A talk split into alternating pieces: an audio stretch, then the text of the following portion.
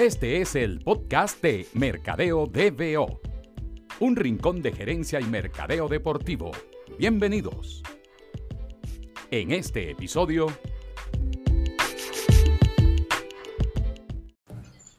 Bueno amigos del podcast de Mercadeo DBO, hoy tenemos eh, como invitada a Marimar Cabaleiro, que además de ser mi amiga de muchísimos años, eh, ha venido haciendo un trabajo espectacular con el manejo de la marca propia de la Federación Venezolana de Béisbol. Y en días pasados fue anunciada como parte del cuerpo gerencial de la federación que va a estar trabajando en el proyecto o directamente de cara al Clásico Mundial de Béisbol, que en principio era el año que viene, pero bueno, estamos todos a la expectativa de que eh, MLB y y el resto de las organizaciones que están implicadas con el evento decidan qué es lo que va a pasar finalmente con esa fecha. Pero bueno, bienvenida Marimar al podcast de Mercadeo de BO. Hola Mito, un placer como siempre conversar contigo y sobre todo, bueno, acompañarte en este, en este podcast para hablar un poquito sobre el trabajo que se ha venido haciendo en la federación desde hace un tiempito para acá. Y precisamente por eso es que quiero comenzar, Marimar. El, sin duda, todos los que seguimos el deporte venezolano eh, nos hemos dado cuenta de que ha habido un cambio sustancial en la manera en la que la Federación Venezolana de Béisbol no solo afrontaba los, los retos deportivos que, que conlleva eh, este tipo de institución, sino que además ha habido un trabajo importante desde el punto de vista de la marca propia de la federación, del tema cómo se tratan los contenidos, del tema cómo se presenta la información de las competiciones nacionales e internacionales, y, y, obviamente eso tiene mucho que ver con, con tu llegada a, a ese proyecto y, y, de la mano obviamente de la profesora Araceli León. Cuéntanos un poquito de cómo inició esto, eh, cuándo, cuando comenzaste a, a asesorar a la, a la, federación y cómo ha sido la, la etapa inicial de ese cambio de, de imagen de, del béisbol bueno. federativo en Venezuela. Bueno, eh, Araceli eh, León llega a la presidencia en el año 2017 después de unas elecciones que ella, bueno, que le tocaba a la, federación después del Clásico Mundial. Y bueno, ella hizo un gran trabajo en las bases y en las asociaciones para, bueno, ganarle las elecciones a Edwin Serpa, ¿no? Luego de eso, ella tenía como objetivo principal eh, desarrollar o crear un equipo de trabajo multidisciplinario que la ayudara a llevar adelante la federación, algo que no se había hecho nunca. Cuando hay muchas primeras veces en esta federación desde, desde ese momento, ¿no? Porque empezando con que ella es la primera vez que hay una mujer presidenta de, de federación de béisbol en nuestro país, ¿no? Ella me contacta hace dos años, en el 2018, para como, como todas la, las instituciones deportivas, con el objetivo de buscar patrocinantes. Entonces, uno, el primer trabajo que nosotros hicimos fue, bueno, primero hacer una revisión de qué era la marca y cómo estaba la situación de la marca en ese momento, porque obviamente nosotros desde el punto de vista de mercadeo tenemos que entender que lo que estamos comercializando o lo que estamos vendiendo es un producto y es un producto en este caso de consumo masivo. Y teníamos que, bueno, yo no puedo, yo no puedo ir al punto Z, que es conseguir los anunciantes, sin entender dónde está mi marca y hacia dónde voy. Entonces, una de las cosas que, que nos encontramos fue que, bueno, lamentablemente la federación en ese momento tenía un problema reputacional muy importante, este, bueno, por lo que todos sabemos, por la gestión anterior, por cómo se habían venido haciendo las cosas, pero ese problema reputacional teníamos que cambiarlo porque yo no podía sentarme con un medio de comunicación con ese estigma negativo de lo que era la federación antes, la federación de béisbol. Incluso a mí me pasó como profesional con muchos años en el deporte, que amigos periodistas me decían, pero ¿qué haces tú trabajando con esa gente? Y yo les decía, bueno, ¿cuál es el problema que yo esté trabajando con ellos? Entonces, ahí fue cuando nosotros dijimos, mira, lo primero que tenemos que hacer es primero pasar por un proceso de reposicionamiento de marca, entender qué iba a decir la marca ahora, qué era la marca ahora, y ese trabajo comenzó en lo que era la reprofesionalización de la federación, la reinstitucionalización de ella. Era entender que había que darle una estructura que no existía, o sea, que la federación eran sus cuerpos, su directiva y ya. Y lo que nosotros dijimos fue, mira, mira, lo primero que tenemos que hacer es, uno, definir una estructura, definir roles, definir equipos de trabajo. O sea, cada persona tiene que tener un rol dentro de la federación, no todo lo puede hacer el presidente, no todo lo puede hacer el tesorero. Entonces necesitamos que cada quien asignar roles, tener un equipo. Entonces ahí entró de la, entró de la mano conmigo, entró Guillermo Llaver como, como gerente de prensa, como gerente de medios. Al poco tiempo entra Luis Blasini como gerente general la federación jamás había tenido un gerente general, slash gerente deportivo también, encargado de todas las selecciones nacionales. Cosa que además también le da una estructura y una solidez a la federación, porque también al tú decir que tienes personas como Luis en el equipo, claro. este, te dan confianza totalmente distinta a la hora de hablar con peloteros, de hablar con instituciones, etcétera. Y adicionalmente, el siguiente trabajo que hicimos fue, mira, estamos conformando un equipo, necesitamos empezar con los primeros aliados. Y nuestros primeros aliados son los medios de comunicación. O sea, nosotros necesitamos, eh, ya que ellos no vienen hacia este lado, es llevarle a la federación, a, a, los medios o llevarle a la federación a sus oficinas, para que principalmente conocieran a Aracelis, al equipo de trabajo y, a lo, y al proyecto de la federación. O sea, a la federación se le construyó un objetivo y un proyecto. Y al hecho de nosotros poder dar a conocer, sentarnos con cada uno de los medios, miren, ella es Araceli, así llegó a la federación, este es su proyecto. De esa manera nosotros logramos bajar un poco la guardia, sobre todo en el tema de los medios y de los periodistas, para que también nos escucharan nuestra versión. Claro. Y de esa manera nosotros poco a poco, desde el año 2018, comenzamos ese proceso de, este, ¿cómo se llama? de relaciones públicas, en donde primero comenzamos con los periodistas, luego comenzamos, luego fuimos hacia lo que eran las instituciones, y entonces Araceli en el 2018 fue por primera vez a este, una reunión de la, de la Liga Venezolana de Béisbol Profesional. A la, sí, lo recuerdo.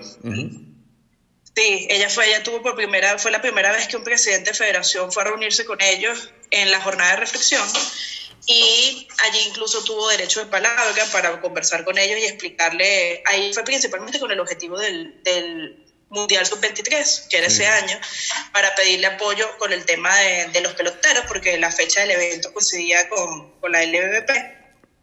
Y allí este, ya tuvo muy buena acogida por parte de los, de, los, de los directivos de los clubes.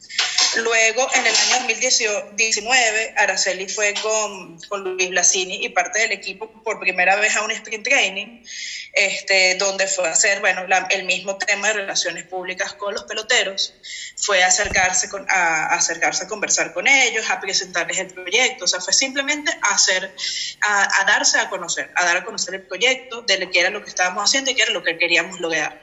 De esa manera, ella tuvo alcance a más de 80 peloteros que están en grandes ligas, tuvo contacto también con instituciones de MLB para presentar el proyecto de Sembrando Béisbol.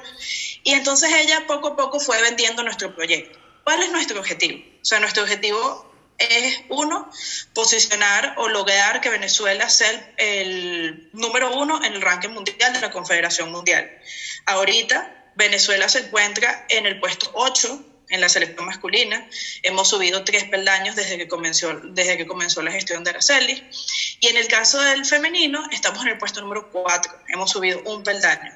Actualmente, la selección nacional de béisbol femenino es la selección este, de, de juegos de, de, equipo donde es que está mejor rankeada en cualquier ranking a nivel mundial, o sea, de competiciones en conjunto. Somos la que mejor somos la que mejor ubicada está en un ranking. Este, eso no, obviamente nos da, mucho, nos da mucho orgullo. Lo que queremos es llegar a ser el número uno, ese es nuestro objetivo. Claro. Y nuestro segundo objetivo es nuestro, o, nuestro programa más importante es el programa Sembrando Béisbol, que lo que quiere y lo que nosotros, que, lo, eh, que ese ha sido la, la, bandera de gestión de Aracelis desde que ella comenzó su, su trabajo, es un tema de rescatar y de desarrollar las bases del deporte en nuestro país. O sea, ella, ella dice y que si nosotros no trabajamos en reconstruir y en recuperar las bases de nuestro béisbol menor a nivel nacional, en unos años vamos a haber perdido el béisbol.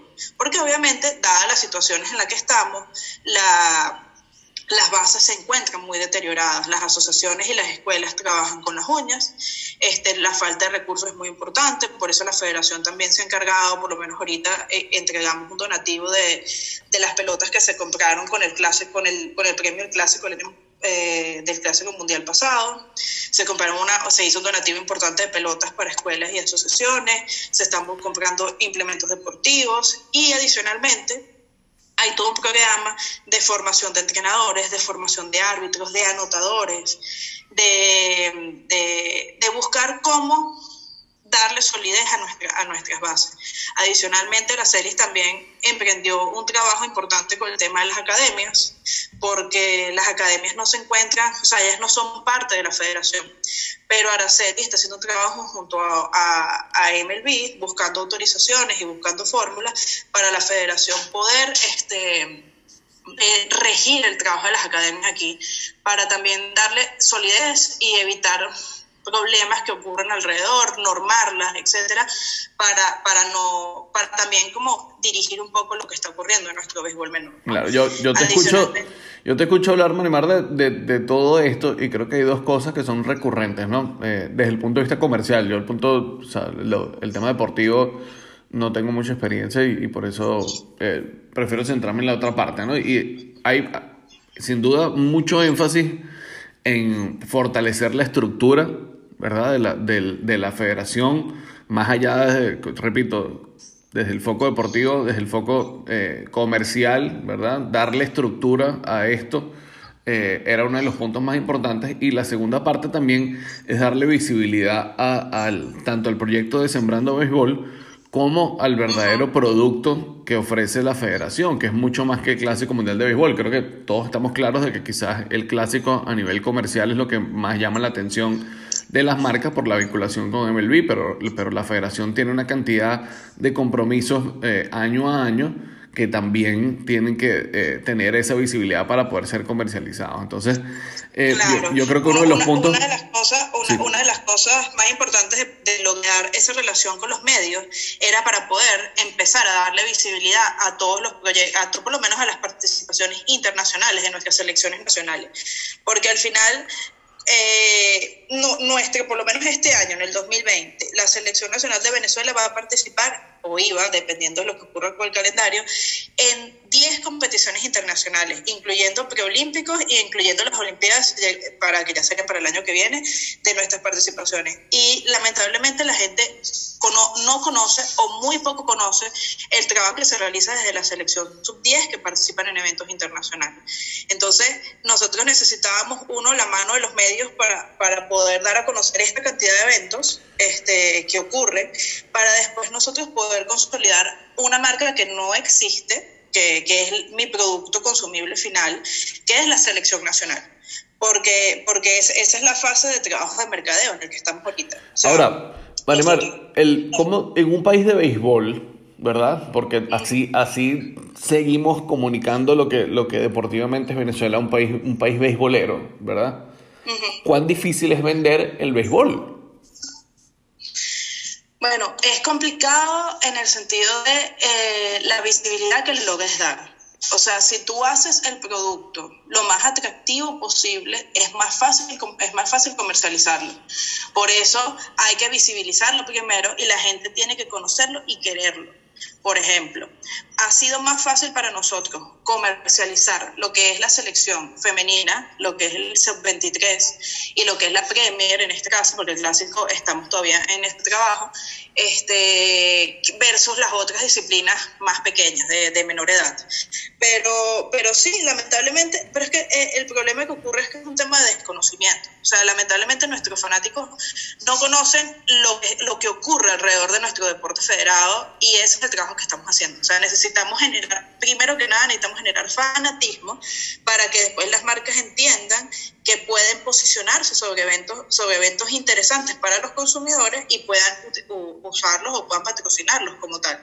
Entonces, la, hay un trabajo en llave que se tiene que hacer, o sea, yo, yo tengo que levantar fanatismo y levantar interés en la gente, en los medios de comunicación, para después, como consecuencia de ese trabajo, yo poder obtener los patrocinantes que necesito. Si yo voy y me siento con un anunciante y le digo, quiero que patrocines el, no sé, el Mundial Sub-18 de masculino, me va a decir qué evento es ese, dónde está, quién lo va a pasar. Claro. O sea, esas son las preguntas principales. Y si lamentablemente yo no logro darle visibilidad a los eventos, que ese es un trabajo que, que hemos venido intentando hacer, porque también es complicado, este, yo no puedo obviamente conseguir anunciantes para el mismo. Entonces, la, la situación es, es, complicada, pero, pero hemos venido, por lo menos, el Mundial Sub-23, que fue en el 2018, lo transmitimos por Meridiano Televisión. Sí.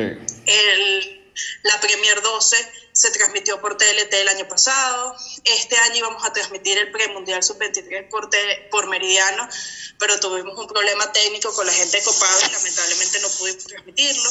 Pero, pero hemos hecho ya avances importantes en eso. Incluso ahorita ya los medios nos contactan cuando se enteran que hay, hay eventos interesantes para buscar la manera de transmitirlos. O sea que sin, Este, sin duda, una por lo menos en eso, en el tema de la visibilidad, hay un avance notorio, te lo digo yo, de- o sea, más allá de mi vinculación con, con, con el mercado deportivo, ya como fanático del béisbol venezolano, yo creo que he visto más torneos eh, de selecciones de Venezuela en los últimos dos años de lo que había visto en mis 30 años anteriores. Y mucho pasa, fíjate, yo obviamente no estoy en el país, pero mucho ha pasado también por eh, la divulgación de las plataformas de streaming que se han dado de, de estas competiciones. Yo el, el, el Premier 12 lo vi completo por el canal de YouTube eh, de, de la Confederación y, creo que también ustedes han hecho un muy buen trabajo en darle visibilidad a esto para, para la cantidad de venezolanos que estamos fuera del país. porque eso es lo que nos va a traer como consecuencia el tema de los anunciantes. Y tal es así que de caras a- al clásico mundial, porque ya nosotros habíamos empezado la, la gestión de trabajo de- del clásico, ya habíamos tenido acercamientos con algunos anunciantes interesados con el cambio de gestión que habíamos tenido. O sea, ya, ya, nosotros, ya nosotros hemos tenido algunos contactos con, con posibles anunciantes este, que han notado el cambio que ha habido en la federación, que han notado lo que se ha venido haciendo y ha sido gracias a, bueno, a todo este trabajo que hemos, que hemos venido logrando, ¿no? O sea, también una de las cosas que yo le decía a Celis cuando comenzamos este trabajo fue que el clásico era cada cuatro años, pero en Venezuela se jugaba béisbol todos los días. Claro. y que nosotros una de las cosas que teníamos que lograr era que la gente entendiera que aquí había béisbol todos los días. Y que bueno sí las, las maduras nos las comemos en el clásico porque es lo que a la gente le interesa ver porque es el trabajo que se ha venido haciendo hasta ahora. O sea lamentablemente es el evento lamentablemente no, es el evento élite y es el evento que congrega a nuestros peloteros más importantes en, en grandes ligas y es lo que a la gente le llama la atención. Pero si tú logras analizar qué es la Premier 12, también es un evento nuevo que tiene dos años nada más, o sea, ha realizado dos ediciones en la Confederación Mundial, es un evento mucho más atractivo que el clásico, porque Y- es un mundial, es un mundial de béisbol. Y mucho más importante, ¿no? A nivel deportivo para la federación también. Es así, entonces, pero también ahí nosotros jugamos en contra con un evento que es nuevo, con un evento que la gente también no entiende mucho el tema de la clasificación, por eso también eh, en esta oportunidad nosotros tratamos de hacer un trabajo de, nosotros necesitamos explicarle a la gente qué es la Premier 12. O sea, qué es, cómo llegué, cómo clasifiqué, porque eso es lo que tiene mérito en el evento. A lo mejor a la gente no ve a los peloteros estrella, entonces no ve a Gleyber y no ve a, a Ronald, y entonces no entiende cómo es un evento tan importante, pero no tiene a estos peloteros. Y claro, hay, hay, que, hay que explicar. Pero nosotros Claro. dijimos, bueno, seremos predicadores de nuestros eventos, o sea, tenemos que explicarle a la gente, tenemos que explicarle a los periodistas como, como el ABC. Este, y eso fue lo que, lo, que, lo, que, lo que hemos intentado venir haciendo. Y sobre todo, el, el parte del proyecto en el que estamos ahora es buscar la manera de acercarle la selección nacional a nuestros fanáticos. Porque, ¿qué sucede? Versus otras federaciones. Lamentablemente, nuestra federación no juega en el país. O sea, nosotros, yo no le puedo traer un partido de ninguna de las categorías de la selección nacional a Venezuela, porque nuestros eventos, o sea, la modalidad de nuestro ciclo olímpico y de nuestras competiciones, no son en nuestro país. Los clasificatorios son afuera, no es como la, como la Federación de Básquet que tiene las ventanas Claro. y tengo un partido en casa y un partido afuera.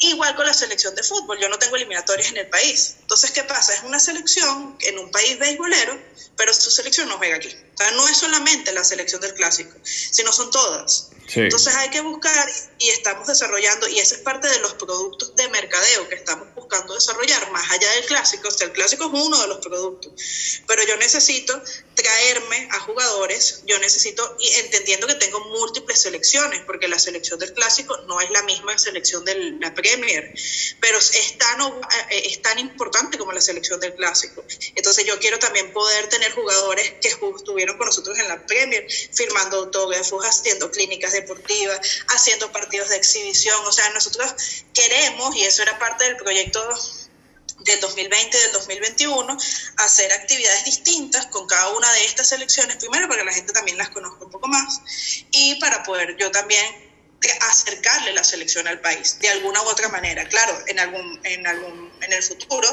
nos encantaría poder traernos algunos de los eventos, porque eso eso es un tema donde también, bueno, sería un éxito. Una pregunta, Marimar. El, el, eh, es hemos enfocado mucho, o parte de la conversación, en el tema de la visibilidad y cómo por, por darle visibilidad a todas las elecciones, a todos los torneos en los que se participa, pasa parte del desarrollo de este producto comercial.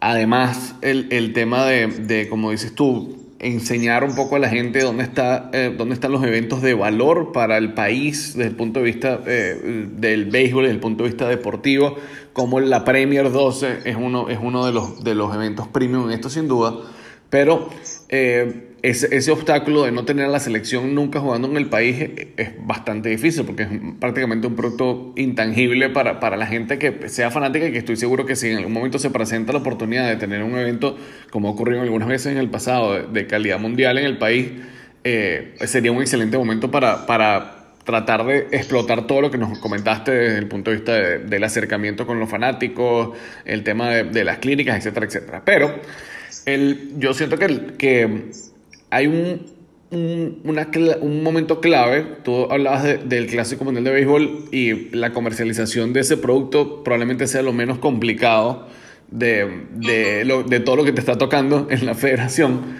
Pero ¿cómo comercializas tu producto estrella en más allá de lo que está pasando con el COVID-19, que no lo vamos a tocar eh, ahora? Eh, ¿Cómo comercializas tu, tu producto estrella en un país que está inmerso en una crisis económica como la que, como la que atraviesa Venezuela?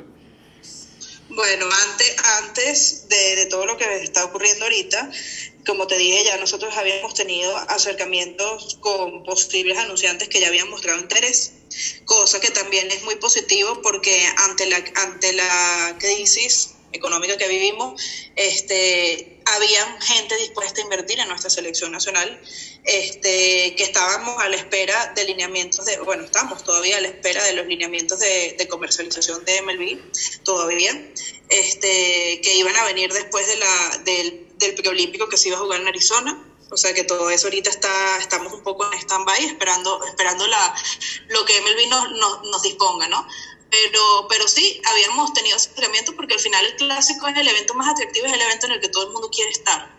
Entonces, eh, las empresas que se habían acercado a nosotros nos dijeron, mira, yo tengo la posibilidad de invertir, eso es un evento que es el año que viene, yo puedo hacer resguardo de mi presupuesto, o sea, puedo planificar mis recursos ya de caras al año que viene de una vez, me interesa estar con ustedes. O sea, lo que estábamos era a la espera, a, la espera de, de, de, esa información.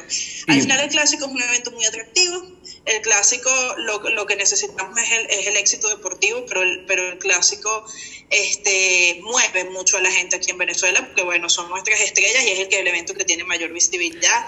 Inclusive ya desde hace unos meses para acá los medios naturalmente comenzaron a hablar del evento sin que nosotros hiciéramos ninguna gestión. Claro. O sea, ellos empezaron ya a generar ruido con el tema del manager, ya empezaron a generar ruido con el tema de, de los jugadores. Entonces, es un, es un evento que se mueve. Como dices tú, el evento más fácil de todos. A lo mejor es el más difícil en gestión este, por, por los lineamientos y lo complicado que puede llegar a ser, pero, pero es, el que más, es el que más fácil va, va, va a ayudarnos con el tema porque, porque la gente está pendiente del clásico. Claro. Porque, la, porque el fanático está pendiente del clásico, porque, porque los periodistas están pendientes del clásico y ese evento tiene la visibilidad que necesita. Y, ahora, y ahí Marimar, tú, hablabas del, del tema del, de las ventanas de la FIBA. Yo conversaba con Gustavo Arellano, eh, creo que hace un par de episodios de, del podcast, y hablamos específicamente de, de cómo el FIBA tuvo que cambiar eh, la estructura que tenía de patrocinios eh, versus los patrocinantes de la federación para poder darle un poco más de libertad local a las federaciones y que eso aliviara la carga económica que las federaciones tenían y que no dependieran eh, tanto del aporte que, que, la FIBA como ente global podía hacer a cada federación. El, te, te, pregunto, el, ¿cómo, ¿cómo es la estructura de patrocinio de, de, la federación? O sea, ustedes me imagino que tienen alguna cantidad de, de patrocinios globales que tendrían que respetar pero si yo tengo una marca y quiero ser patrocinador oficial de la Federación Venezolana de Béisbol, ¿eso me daría presencia en todos los eventos en los que esté involucrada la federación o ustedes están comercializando evento por evento? No, eso, eso, eso, va, eso va a depender o eso depende también de, de, la posibilidad que tenga cada anunciante. O sea, nosotros estamos en capacidad ahorita de ofrecer paquetes de patrocinio eh, globales sea, de donde haya un patrocinio directo a la federación, a la federación de béisbol, que incluya todos y cada uno de los eventos anuales o bianuales que tenga la federación. Y si el patrocinante, dependiendo de sus recursos, quiere nada más estar puntualmente en un evento, también eso es posible manejarlo. O sea, hay, hay distintos niveles, o sea, nosotros hemos estructurado distintos niveles y nos hemos venido adaptando también a la, a la realidad, porque, porque depende también de, de cada anunciante. Y así lo hemos ido manejando, más o menos, en, por lo menos este fue en el caso de la Premier, este, teníamos unos compromisos internacionales que venían de parte de la, de, de la Confederación Mundial, que estaban en nuestro uniforme, y nosotros tuvimos al final unos otros anunciantes que nos ayudaron en otros temas logísticos y tuvieron su respectiva participación. O sea, al final eso es, un paquete que es un traje que se puede diseñar a la medida de acorde, acorde a cualquier anunciante que quiera estar con nosotros. Y ahora finalmente... Finalmente, Marimar, entiendo que el, clásico no entra en, esa fórmula, ¿no? El clásico si, si, lo trabajas como, como un paquete eh, adicional a todos estos, a estos temas que maneja la federación, porque bueno, obviamente hay otro nivel de exposición, etcétera, etcétera.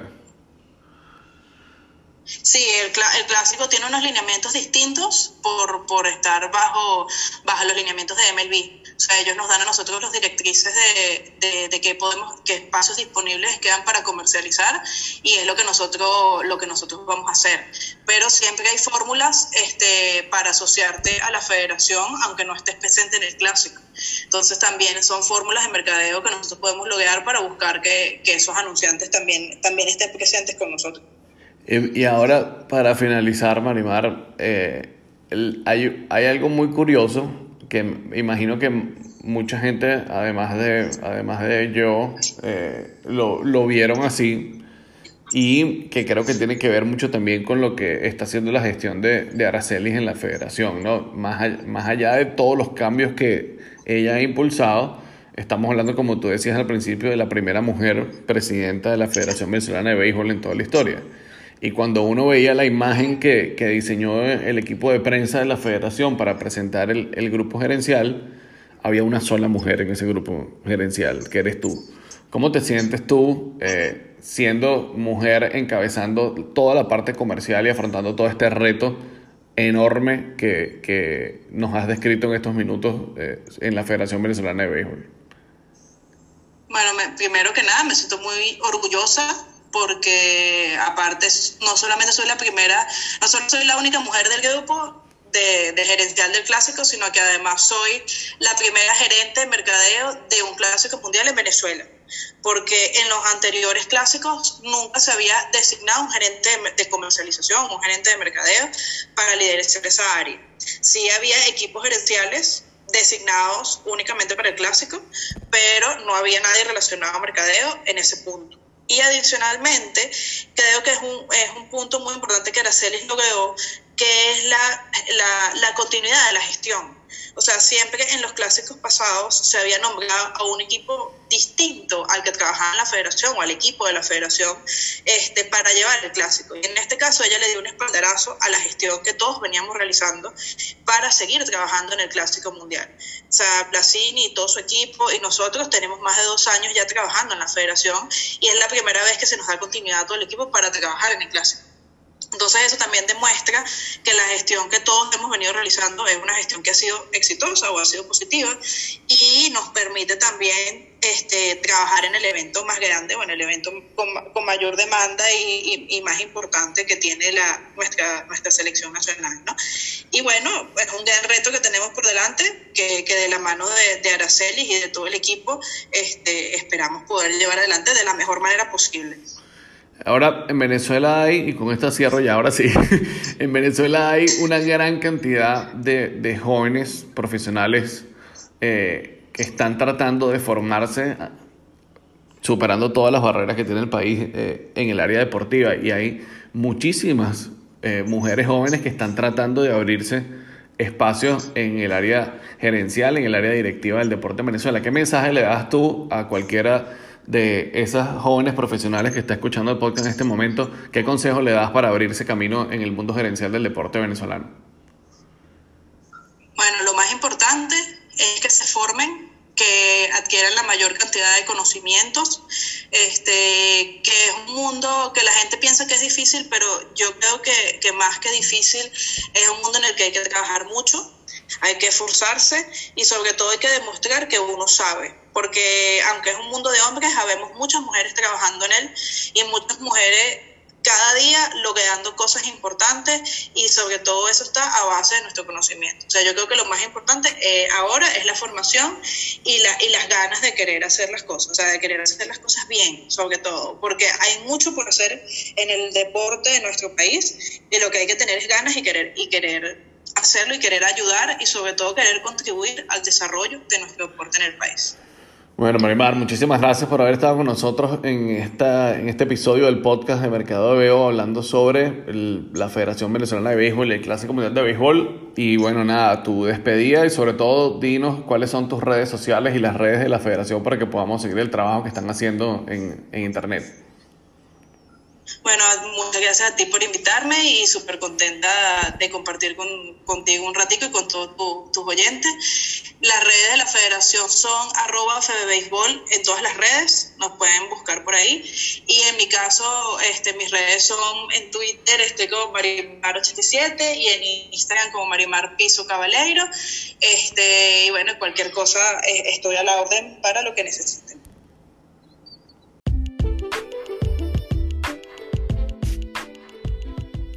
Gracias por acompañarnos. Te esperamos en el próximo episodio con más ilusión que fanático guairista en diciembre.